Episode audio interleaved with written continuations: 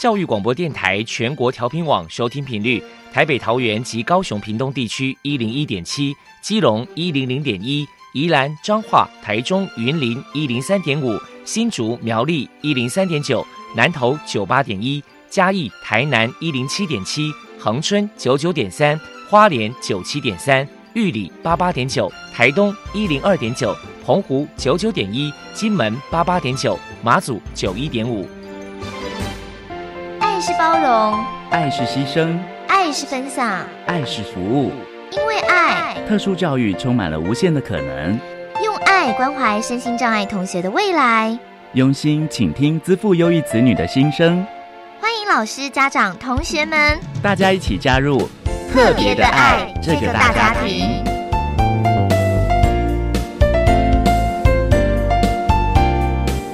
本节目由教育部学生事务及特殊教育司指导，国立教育广播电台监制，欢迎收听。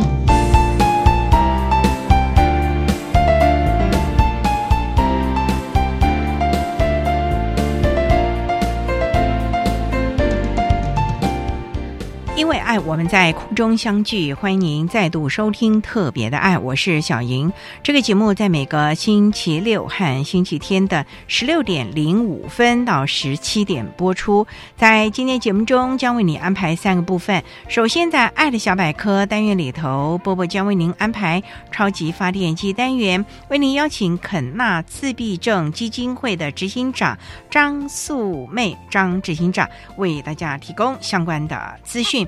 另外，今天的主题专访为你安排的是《爱的随身听》，为您邀请获得一百零五年优良特殊教育人员荣耀的台中市东市区东市国民小学特教班的老师杨尼曼杨老师，为大家分享浑然忘我的境界，谈国小教育阶段自闭症学生教学辅导的策略以及注意的事项，希望提供家长老师可以做个参考。节目最后为你安排的是《爱的加油站》，为你邀请获得一百零五年优良特殊教育人员荣耀的国立联合科技大学资源教室的辅导老师杨雅瑜杨老师，以及国立联合科技大学华文系的毕业校友叶子阳，为大家加油打气喽！好，那么开始为您进行今天特别的 I D 部分，由波波为大家安排超级发电机单元。超级发电机，亲爱的家长朋友，您知道有哪些地方可以整合孩子该享有的权利与资源吗？无论你在哪里，快到发电机的保护网里。特殊教育网网相连，紧紧照顾你，一同关心身心障碍孩子的成长。大家好，我是 Bobo。今天的超级发电机，我们特别邀请到肯纳自闭症基金会的执行长张树妹女士来跟大家介绍基金会的相关服务。首先，我们先请张执行长来谈一谈肯纳自闭症基金会成立的背景跟目的是什么呢？肯纳自闭症基金会当初会成立，是因为有四位肯纳青年的妈妈，他们有一个信念，就是说肯纳儿是不一样的孩子，应该拥有幸福的权利。所以他们体会到孩子成年以后，应该要有一个有尊严的养护生活。所以他们当时呢，成立了一个肯纳园，目的就是希望结合大家的资源，结合大家的力量。来为肯纳镇的青年打造一个比较美好的家园，同时也是希望就是呼吁政府能够落实对肯纳镇这个族群的重视，所以我们在二零零四年的时候就成立了台湾肯纳自闭症基金会。接下来我们就请张执行长来介绍一下基金会的服务对象和服务项目包含了哪一些。我们服务的对象包括类自闭症族群，或者是只要认同我们的服务方式的身心障碍的朋友，我们都是非常欢迎。那我们服务的项目其实有三大类，第一类就是做社会的宣导，因为我们希望社会大众能够认识，并且一起来关心我们肯纳自闭症者。那第二类，我们是对家长做一些支持服务。我们对肯纳自闭症家长提供一些咨询座谈，我们希望协助他们家庭的功能能够正常的运作。那第三类就是我们针对肯纳青年做的肯纳多元服务。这些多元服务其实就包括一般的生活照顾训练、艺能发展、社交技巧的训练，最重要的还有职能训练这样的一个专业的服务。请教一下张执行长，基金会平时会举办哪一些活动与人们互动交流？因为自闭症孩子跟人的互动比较有困难。所以，我们其实，在日常像周末的时间，我们会办周末乐活。那周末乐活就是结合我们一些大专的职工来办理的活动，主要的目的是让我们的自闭症青年他可以跟一般的大专生、一般的年轻人也有互动的机会，也间接的可以提供家长有一些喘息服务。第二种做法，我们就是在和平西路那边，我们有一个肯纳元气站。肯纳元气站呢，我们就是实习商店的模式。那我们的肯纳自闭症孩子在那里做一些服务的实习。那社会人士只要进到我们元气站，喝喝咖啡、喝喝茶，或者在那边小聚，同时也可以接受我们肯纳自闭症孩子的一些服务。借此机会，我们跟大家就有蛮多的互动。第三个方式，我们是很积极的，就是说，大概每隔周，我们的老师都会带着我们的肯纳自闭症孩子呢，到社区去参加活动，不管是搭车的练习啦，或者是购物的练习，我们非常积极的，希望我们的孩子都可以跟一般人有所互动，大约是这样的一个模式。再来，我们就请执行长来谈一谈基金会在未来有哪一些计划。目前我们肯纳自闭症家庭比较面临的就是父母老化，孩子也是逐渐老化的一些安置的服务。所以目前我们在龙潭正在筹建一个肯纳庄园。这个肯纳庄园的模式呢，就是肯纳家庭大家互相扶助，孩子跟父母共同生活的一个安置模式。这个是我们希望能够在未来呢，很快的可以有一些成果，可以帮忙肯纳自闭症家庭的计划。接下来请教一下张执行长，如果说家里面有自闭儿，家长在教养上该注意哪一些事情？我想引用一下美国艾伦诺坡姆他的一些话来跟家长分享。这是一个美国的自闭症儿的一个家长，一个妈妈。他认为，就是说，所有的家长都一样。当医生如果宣告说我们的孩子是自闭症患者的时候，这是一个非常大的冲击，一时间大家都不能接受。所以他非常建议大家，就是说，你要接受自己的这一切，接受他选择了你这样的一个事实。第二点就是要无条件的爱我们的孩子，不管我们的孩子是什么样的孩子。我们先爱自己，然后别人才会爱我们。那接下来我们就要一定要去了解孩子的特质是什么。那其实可能自闭症孩子他们的特质，唯一可以预测的就是不可预测；唯一一致的特质就是不一致。听起来相当的困难啊！所以我们不能够用教养一般孩子的方式来教养肯纳尔，否则呢，我们常常看到很多的家长就是。人仰马翻，到底教养孩子我们怎么办呢？其实就是，如果我们要教养这样的一个肯纳尔，一定要寻求专业的帮助。为什么呢？因为早期发现、早期治疗，可以尽早的补足我们自闭症病童他先天一些能力的缺陷，也可以减少他的不适应，还有减少他一些破坏行为的出现。也才能够有机会让他的潜能能够发挥。再来，我们就请张执行长破除一下一般大众对于自闭儿有哪一些错误迷思。一般人觉得啊，譬如说我们在公共场所常常会看到自闭儿跟妈妈之间的冲突，那自闭儿常常冲撞、哭闹或者是尖叫，在这个公共场所，我们一般都会。对父母觉得说，哎，他是不是家教不好？为什么不管管自己的孩子？其实大家要导正一个观念，就是说，自闭症孩子他的行为并不是父母的养育态度造成的。因为自闭症其实他是因为脑部功能受损，导致他在人际沟通，在一般的沟通方面呢，其实他是有很大的困难。自闭症其实，在现在很多的医学研究都认为是遗传，或者是妈妈在怀孕的时候受到感染，或者是婴儿早期的一些脑炎等等疾病造成的伤害。那他们症状都是在三岁前就会出现，所以呢，他们的一些脱序行为呢，并不是父母没有管教，其实要体谅一下，是因为自闭儿呢，他们其实是不懂规矩。他们没有办法去了解社会性的一些约束的行为，所以如果要用一般孩子的一个对待方式来看他们，其实是错误的。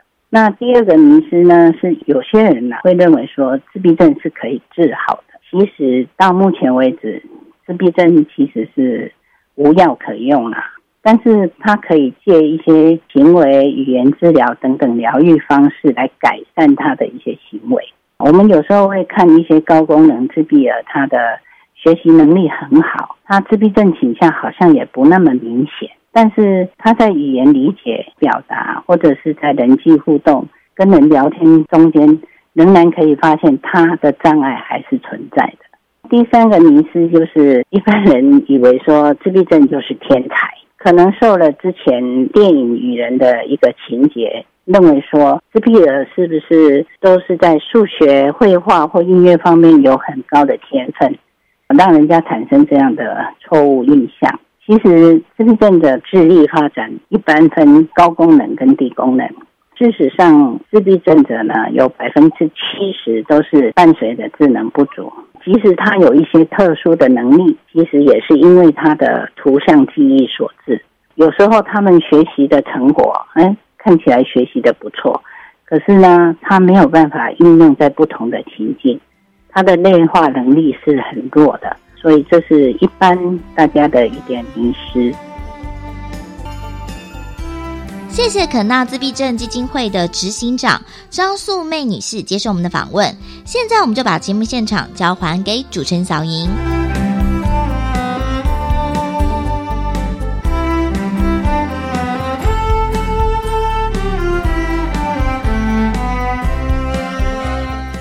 谢谢肯纳自闭症基金会的张素妹执行长以及波波为大家分享的资讯。您现在所收听的节目是国立教育广播电台特别的爱。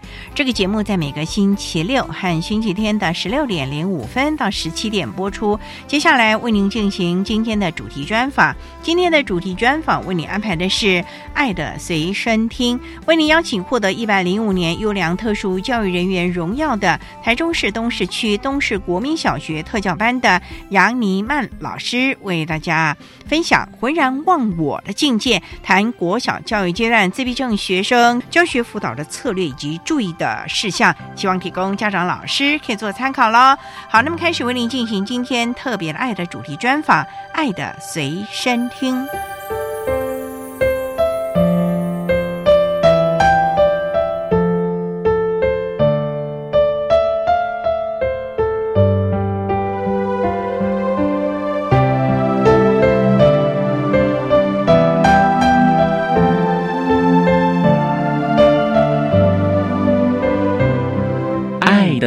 随身听。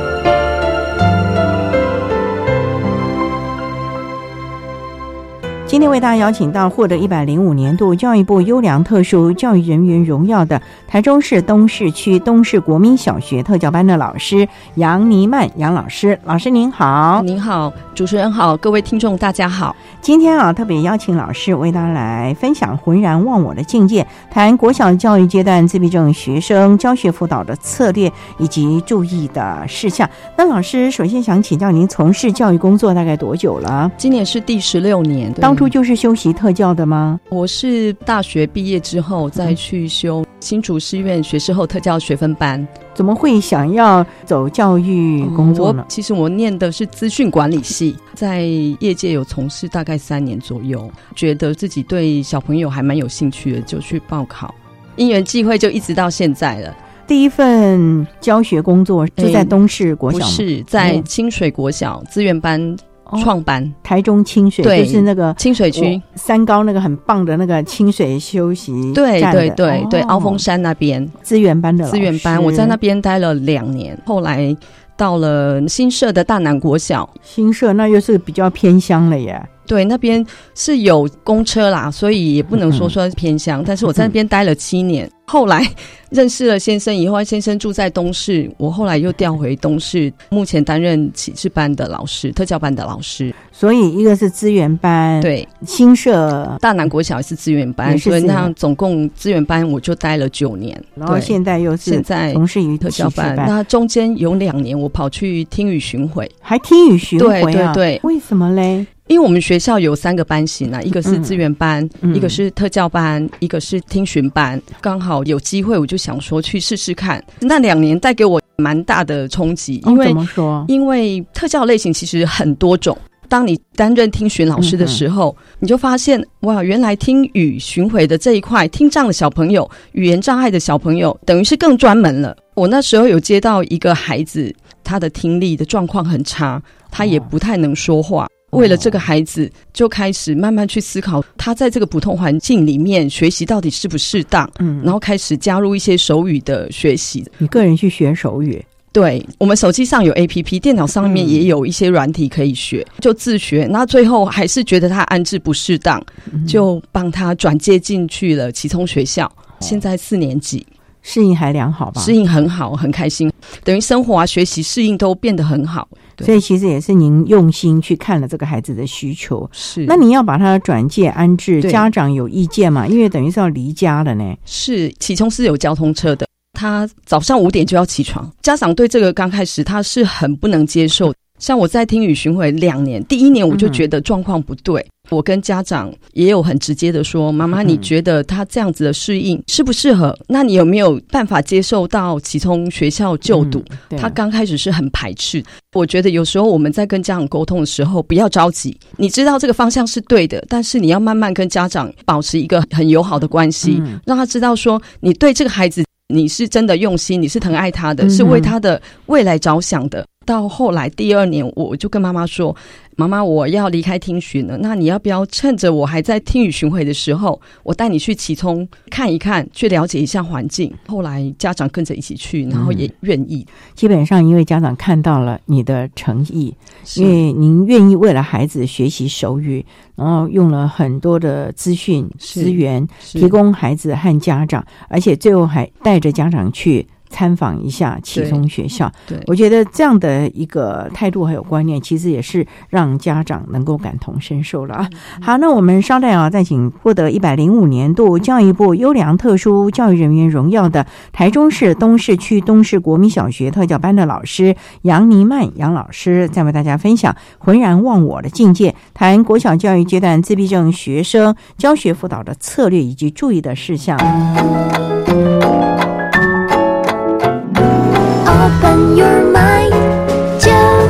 教育电台。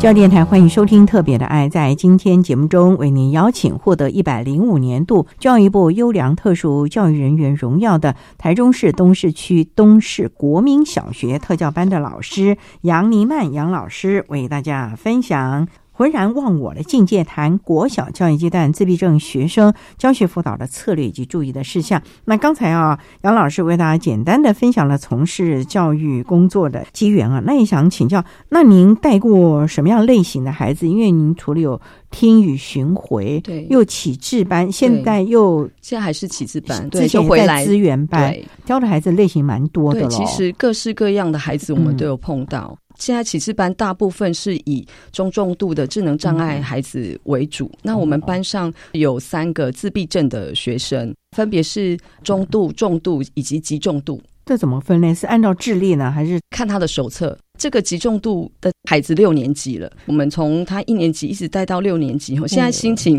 其实蛮不舍的，因为要看他一路从小到到现在要毕业离开了，邻近的学校在我们附近的东兴国中就读。当年他小一刚进来的时候，说实在，我们很不理解他，为什么？对，因为他极重度，他没有口语能力，有完全没有口上过幼儿园吗？有在十方嗯。启能中心、哦，十方哦，对可是十方各项的早疗做的很好、啊，对做的不错，但是因为他没有口语能力，很容易发脾气、生气。那时候我们搞不清楚为什么，就一样一样去解决。他很爱喝水，是不是口渴了？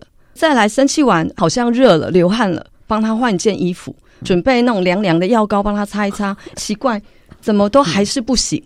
慢慢生气对，还在生气。他的生气是怎么样？是要打人还是自己打头？生气先敲桌子，不然就是在地上翻滚。哇，对，有时候会敲门，那也曾经敲过玻璃。那还好，我们玻璃，因为以前有一个事件呢，后来我们玻璃都有叠保护贴，嗯所以班上有一些情绪躁动的孩子，这个部分倒是真的要注意。意到那个对玻璃，否对对则对玻璃伤人呐、是哦，对。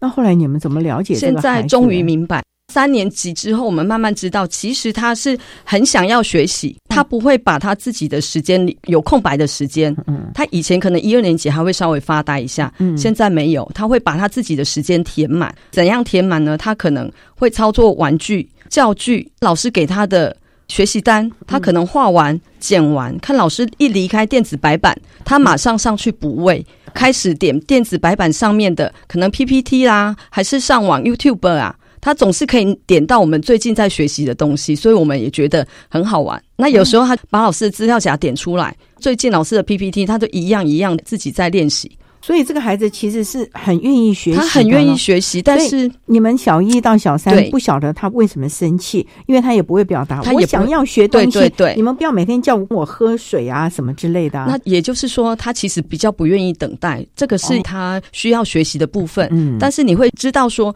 他很想学，他要把他的时间都填满，哇，填满哦，填满，他没有空闲的时间，下课也是一样。对午休也是一样。午休他不睡觉的，哎呦，这样子不是每天都很累吗？对呀、早上从七点半开始，一直到下午四点，其实是没有休息的时间的，因为他中午也不睡觉啊。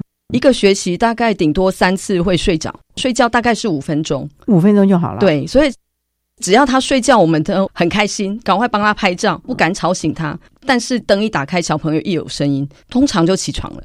我们学校的一点二十就起床了，嗯小朋友生活都很规律啦。那他回家呢，也填满了时间吗？会回家，我们问妈妈，她可能玩平板，或者是听新闻。我们说她怎么听新闻呢？电视打开。就播放新闻频道，但是他离开客厅，他可能回去房间，但是你不可以把他电视转台哦，他耳朵有在听，他真的有在听而且听得懂吗？应该是听不懂，但是他就是听音调啊，什么声波，对，哦那你转台他又会出来，不可以管我的。对对对。哦那现在有口语能力了吗？哦，现在开始会讲叭叭叭叭叭，拜拜。我们是从 b 的语词双唇音去练习。那我也很推荐家长，如果说你的孩子没有口语能力，那你应该怎么训练呢？其实。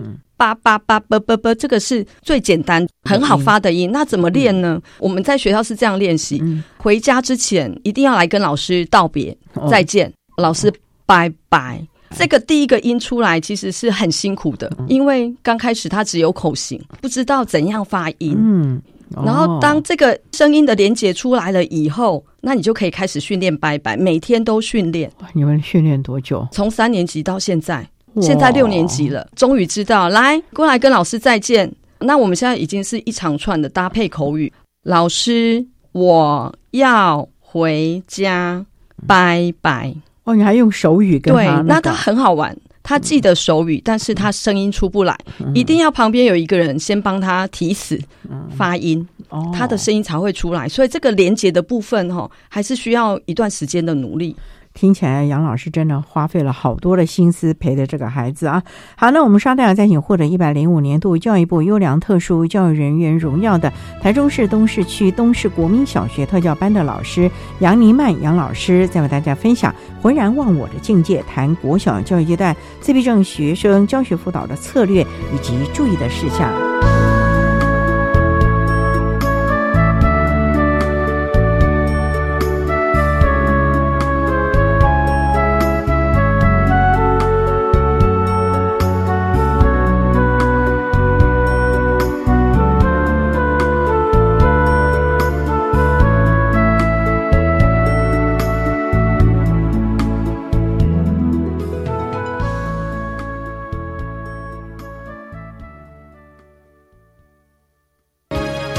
报，机关署表示，肠病毒已经进入流行季，请家中有五岁以下幼儿的家长特别注意。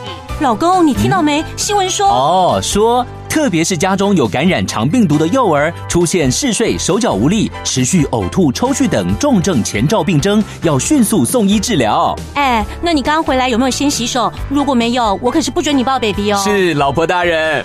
预防肠病毒，赢在勤洗手。以上广告由疾病管制署提供。老师说，现在毒品包装越来越多样化，不小心就有可能染毒上瘾。在高雄正好有毒品展览，我们去认识一下好不好？可以看见各式新兴毒品的包装介绍，包括王子面、毒果冻、毒咖啡，甚至是毒邮票、仿真毒品的气味体验装置。哇，真是让我太震撼了！反毒教育特展即日起到七月三十一号，在国立科学工艺博物馆展出，欢迎参观。以上广告由教育部提供。我是 Janet，也是 Egan 的妈妈。孩子的成长只有一次机会，陪伴他们长大是每一个父母最大的心愿。在台湾，每十五个孩子中就有一个是发展迟缓儿、慢飞天使。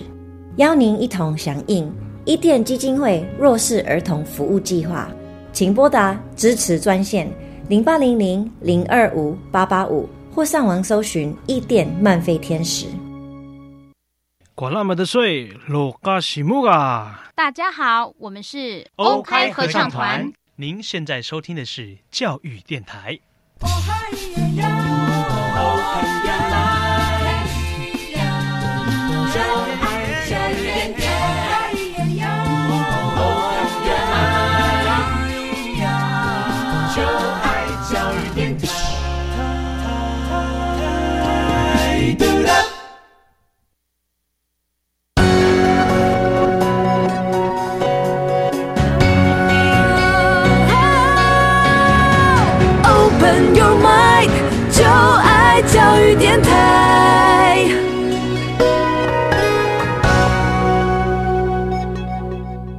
电台欢迎收听《特别的爱》这个节目，是在每个星期六和星期天的十六点零五分到十七点播出。在今天节目中，为您邀请获得一百零五年度教育部优良特殊教育人员荣耀的台中市东市区东市国民小学特教班的老师杨尼曼杨老师，为大家分享浑然忘我的境界，谈国小教育阶段自闭症学生教学辅导的策略以及注意的事项。刚才啊，杨老师在节目第一部分为大家分享了从事教育工作的机缘，以及班上有一个重度的自闭症孩子陪了他六年的经验。那也想请教，您说刚开始这前三年，这个孩子完全没有口语的能力，那这三年他不是白费了吗？那你是什么样的一个机缘点，知道这个孩子好想学习，所以从三年级开始，他几乎填满了自己所有的时间。这也是教学的策略，或者是相关的辅具，或者是教具。都运用上了吧？是，我觉得同事之间互相的分享其实蛮重要的。那我们那时候有两个班，所以总共四位老师，经常可以讨论这个孩子在学习的时候到底是遇到什么样的状况，他喜欢什么，不喜欢什么。那慢慢我们就发现他是很愿意学习的，但是他会占据我们好大一部分的时间。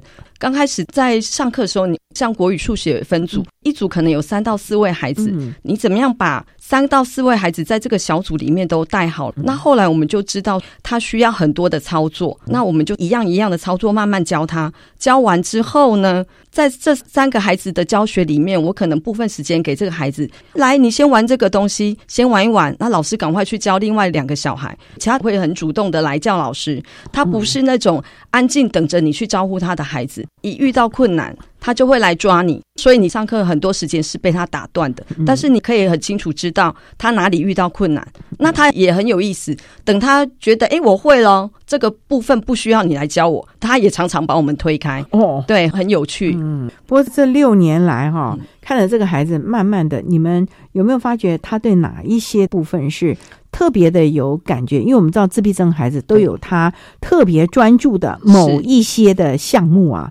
在数字方面，真的是比较偏好他的记忆力呢。刚开始我们觉得说他是极重度的孩子，到底可以学到什么程度？我们自己也很怀疑。但是东西我们就是一样一样的给，例如说写一到十，说实在写了很久。那数算呢，一个一个数算，我们也是慢慢，他就跟着小组一起练习，也算了很久。但是我发现到第二年的时候，哎，我们在排一二三四小字卡在排的时候，他怎么一下就排出来了？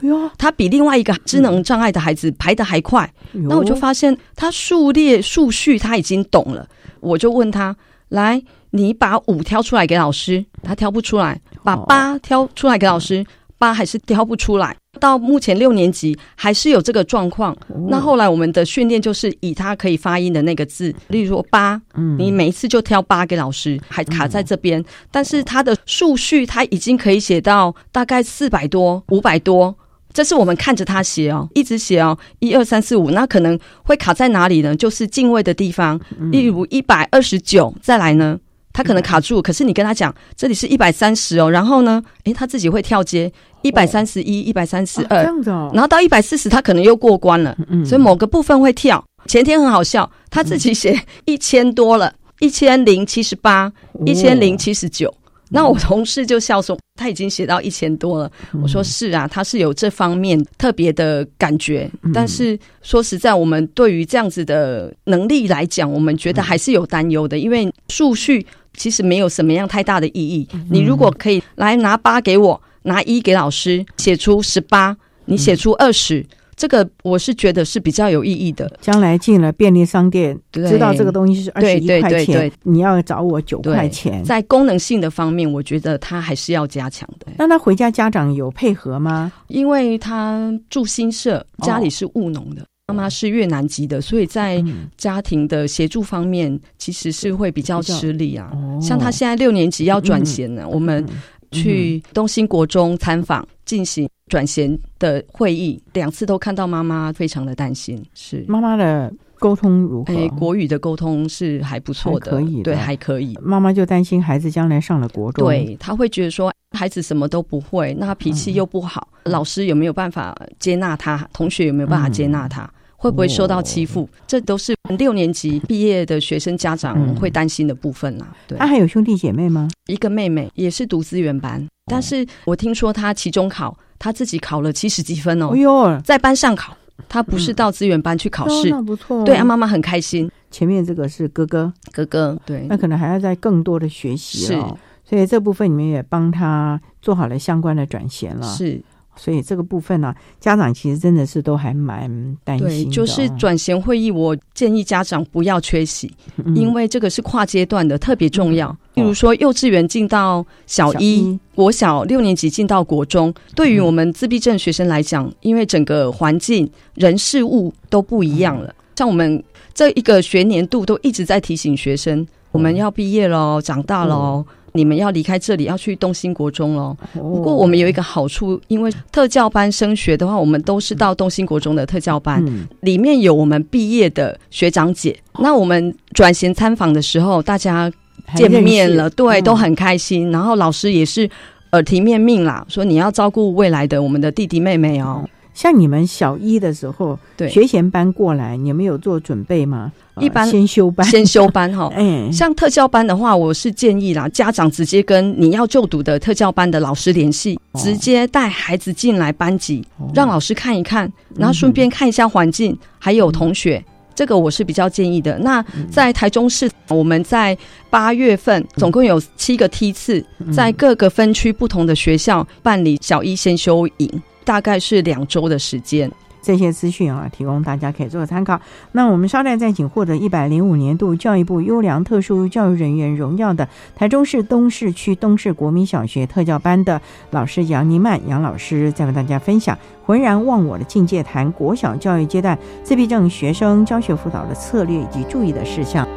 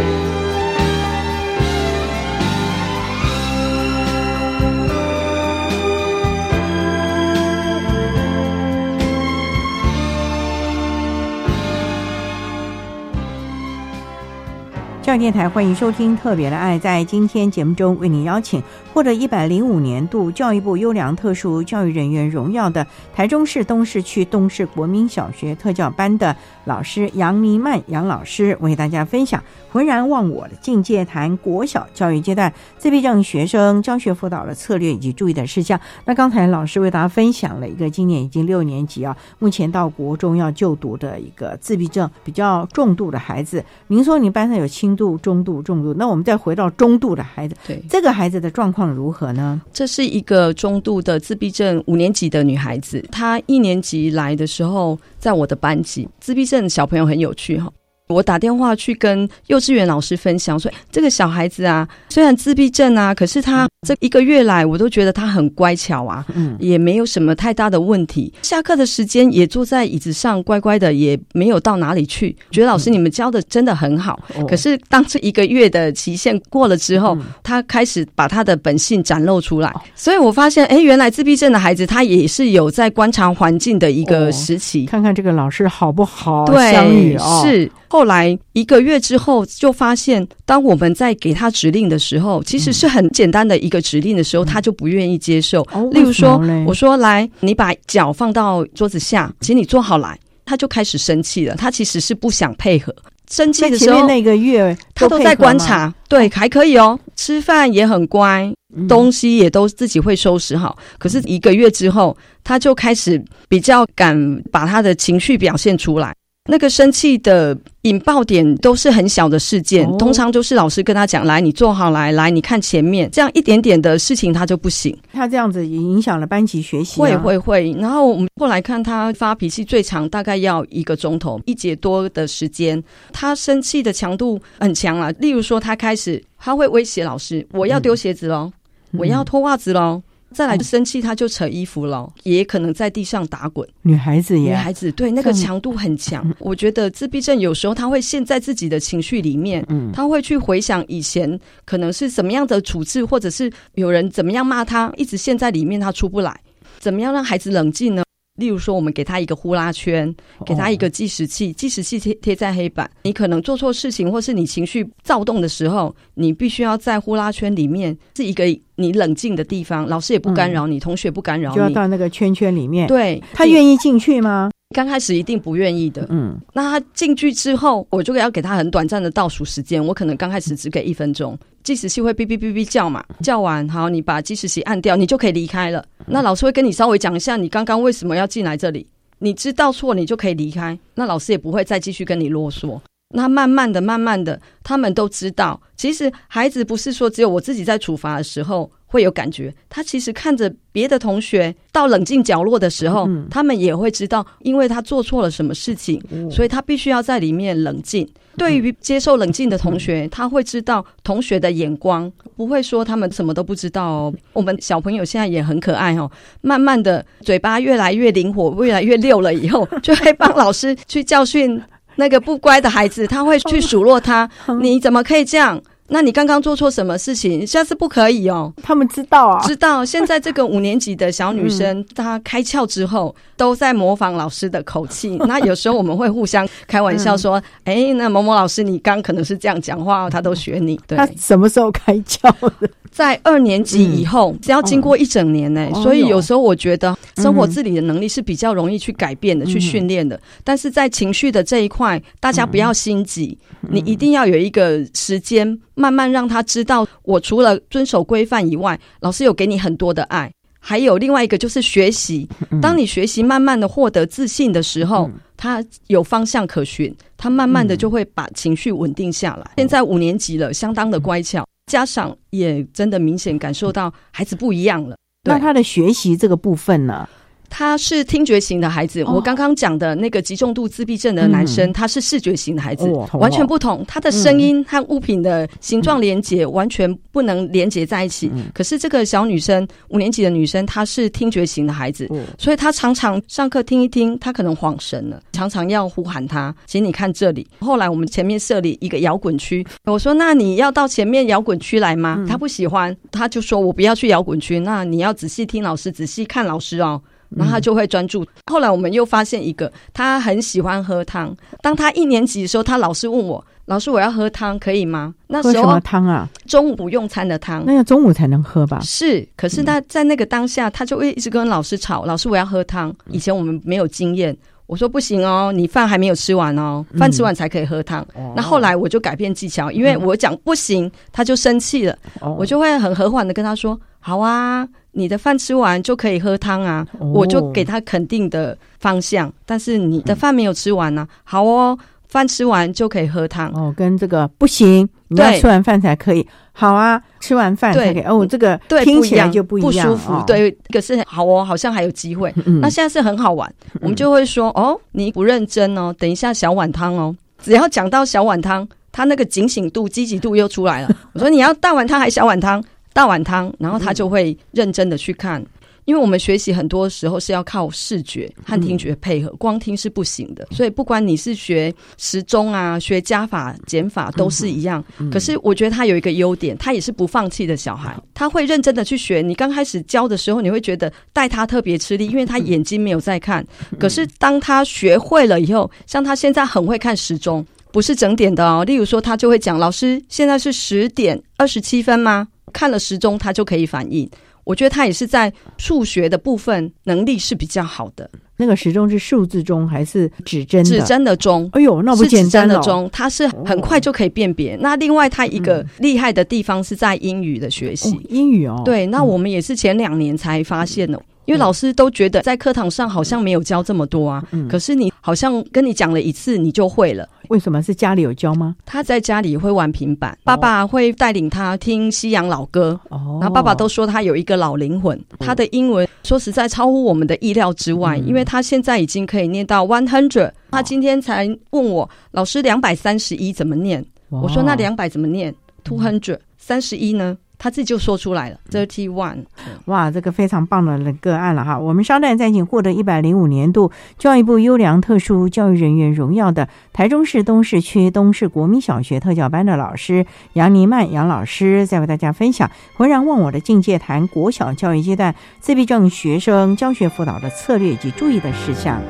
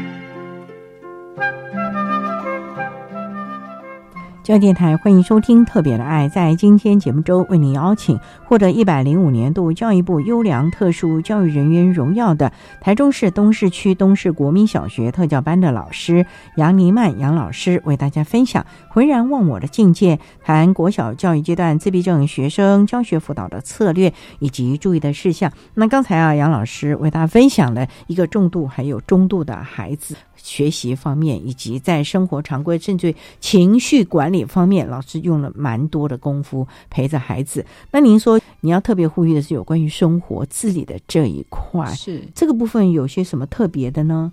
我觉得生活自理这个部分很重要哈，因为我们自闭症的孩子哈，有时候家长太过保护了，家长可能觉得他这个也不会，那个也不会，那干脆都是我来帮忙，连吃饭啊，他好像不会自己拿来吃，还是哎，他没有意愿，他太瘦了，那我赶快把他喂饱来。当你在做这个喂食的动作之后，是间接的剥夺了他学习的机会。所以你们在课堂当中也要练习吃午饭，就是中午吃饭的时候，几乎大家都可以自己进食，自己动手，自己拿汤匙，对自己拿汤匙，自己进食。这在我们特教班应该是没有问题，除非说可能脑麻或者是你是重度的，对，都还是在学校训练。那他们回家会自己吃了嘛？不然的话，爸爸妈妈可能就回去了，或者是赶快，我好忙，我还有好多事情啊。这是等下弄脏了，我还得整理。赶快我帮你喂喂喂完了，弄干净就好了。这个部分就是家长必须要有一个明确的想法，要知道让孩子学会他自己的生活照顾是比较重要的。要抛开他这么瘦都吃不完、吃不下，那怎么办？其实我觉得进食、肚子饿找东西来吃，那是一个本能。当他有需求、有动机的时候，很容易训练他自己进食，不用让人家来喂食的这个部分。那要怎么观察呢？就看孩子中午午餐可能有鸡腿，那你鸡腿自己能不能拿起来吃？那么有遇过孩子，他一摸到食物觉得黏黏的，他就把它丢掉，我们就知道他在家里没有这个经验。我们就是像教小娃娃一样，一步一步来，告诉他拿起来往嘴巴送。之后你要看哪边有肉，你要旋转，教到很细节的地方。这个是进食的部分，还有如厕部分也是啊。从小可能幼儿园就要开始学的，老师们常说，啊，他如果如厕部分个人清洁卫生能够打理的好的话，其实对他未来有很大的帮助。这个部分也是你们到了小学阶段还要注意的吗？还是要注意的，因为我们有遇过孩子一一入班哈，发现他还在包尿布，小一了，对。目前这个个案是小四啦，因为转学进来，那我们都觉得他太晚训练了。那有可能是家长会担心啊，我孩子还不会尿尿，包着尿布好了，比较不会造成老师的困难。我反而觉得这个部分是错误的，应该跟老师达成一个共识。老师其实都会很希望帮助孩子在生活自理，至少这个尿布要撤除，因为对他整个人的生活品质是有很大的提升。对，那我们的方法就像一般父母在照顾。小朋友一样，你还不会尿尿，还不会表达的时候怎么办呢？那我就是每一节的下课带他去尿尿。养成习惯，对，久了他就会知道，即使弄湿了，弄湿没有关系啊。家长多带几件裤子来，我们做一个替换就好了啊。但是老师在学校这样实施，其实家长在家里也必须要有这样的观念，慢慢在家里也要撤除。那你要怎样撤除呢？一样啊，固定时间带他上厕所，对，然后再来嘞，睡觉前你让他上一次嘛。那你有没有办法十二点的时候再抱他起来再尿一次呢？其实孩子小的时候，我们也都是这样照顾的哦。自闭症也是这样，也是这样啊。其实没有特别的方法。那自闭症的孩子也是这样。呼吁家长在生活自理这一部分哈，不要协助我们的孩子太多。你协助他太多，你就让他丧失了很多练习的机会。所以这个部分，如果孩子哦生活自理了，甚至于你看到他可以自己可以吃饭，你会看到孩子。脸上的表情是不是也有改变了？是不一样的。他知道他自己可以做到哪些事情，会有自信心。那像我们四年级以后的小孩，在学校用完餐，自己必须要去洗餐盒，那可能在家都没做过哎。所以，我们从学校老师这样带领开始，然后我们会把这些讯息，例如说，我可能拍个照片、拍个影片给家里知道，我们的孩子在学校已经可以做到什么程度了。在家里可以让他练习看看。那像刚刚那个极重度自闭症的孩子，他自己也可以洗碗呐。哇！但是他会有他的问题啊，例如说，他喜欢玩水，就会玩太久。他会对像洗洁精，他可能给你洗个十次，所以我们老师都要一直盯着他。然后洗碗会洗太久，他听那个声音，给关给关给。关的声音，他会很喜欢，所以他的碗总是洗的很干净。但是冲可能就一直在玩水。这个其实我觉得，在训练的时候，难免有一些你还是要提醒的，那就是老师比较辛苦的去跟着陪着就对了。重点就在于啊，这个就是我们所谓的专业了，老师们才会知道有哪一些的专业的策略，能够协助孩子按部就班的把该学的本领。能力都学了，当然了，最重要的就是家长们，你也要配合啊。我们老师在学校教了个半天，孩子如果能够回到家里，跟家庭里面的生活互相的内化的话，这样孩子的成长。才是有帮助的了啊。所以呢，孩子不是不能教，而是你有没有给他机会以及方法了啊。好，那我们今天也非常的谢谢获得一百零五年度教育部优良特殊教育人员荣耀的台中市东市区东市国民小学特教班的老师杨尼曼杨老师，为大家分享浑然忘我的境界，谈国小教育阶段自闭症学生教学辅导的策略以及注意的事项。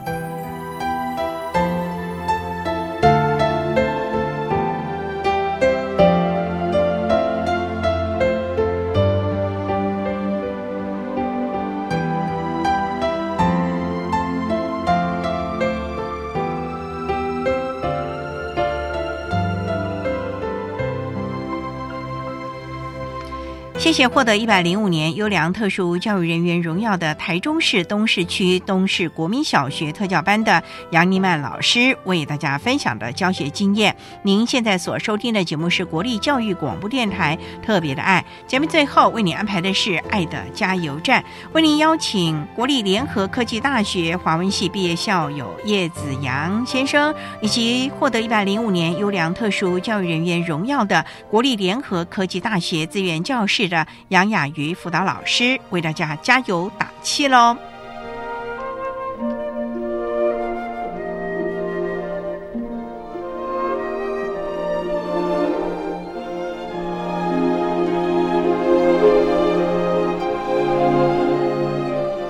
爱的加油站。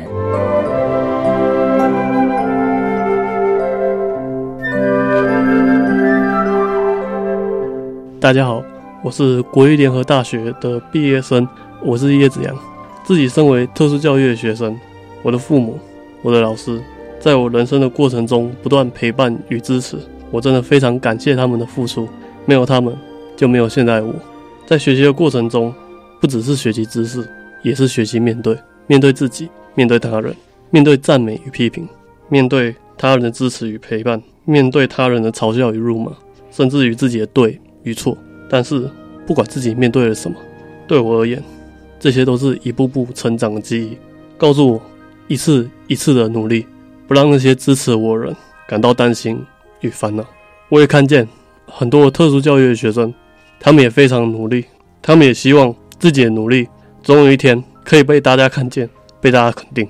所以，我希望各位家长、各位老师能够用心倾听，用心陪伴，用心支持。我相信。他们不是不会不懂，只是需要有人指点迷津，让这些特殊教育的学生走向一条正向且积极的道路。我也希望每个特殊教育的学生离开学校进入职场之际，能完成自己的理想，让大家刮目相看。各位听众，大家好，我是国立联合大学资源教室辅导老师杨雅瑜。针对高等教育阶段自闭症学生学习及辅导支持服务，有几点爱的提醒。首先，我相信每个孩子都有属于自己的天赋与命定，都是上帝赏赐的宝贵礼物。我们应该用赏识的眼光看待孩子的发展，也让孩子适时在挫折中学习成长与面对生命的各式课题。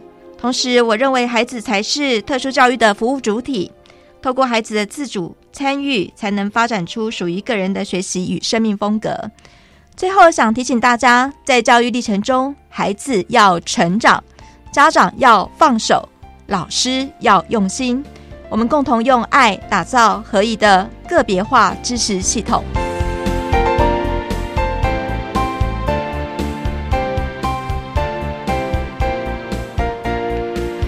今天节目就为您进行到这了，感谢您的收听。在民间节目中，为您邀请获得一百零五年优良特殊教育人员荣耀的国立联合科技大学资源教室的辅导老师杨雅瑜杨老师，以及国立联合科技大学华文系毕业的校友叶子阳先生，为大家分享协助支持谈高等教育阶段自闭症学生辅导以及支持服务的相关经验，希望提供家长老师可以做个参考啦。感谢您的收听，也欢迎您。明天十六点零五分再度收听特别的爱，我们明天见了，拜拜。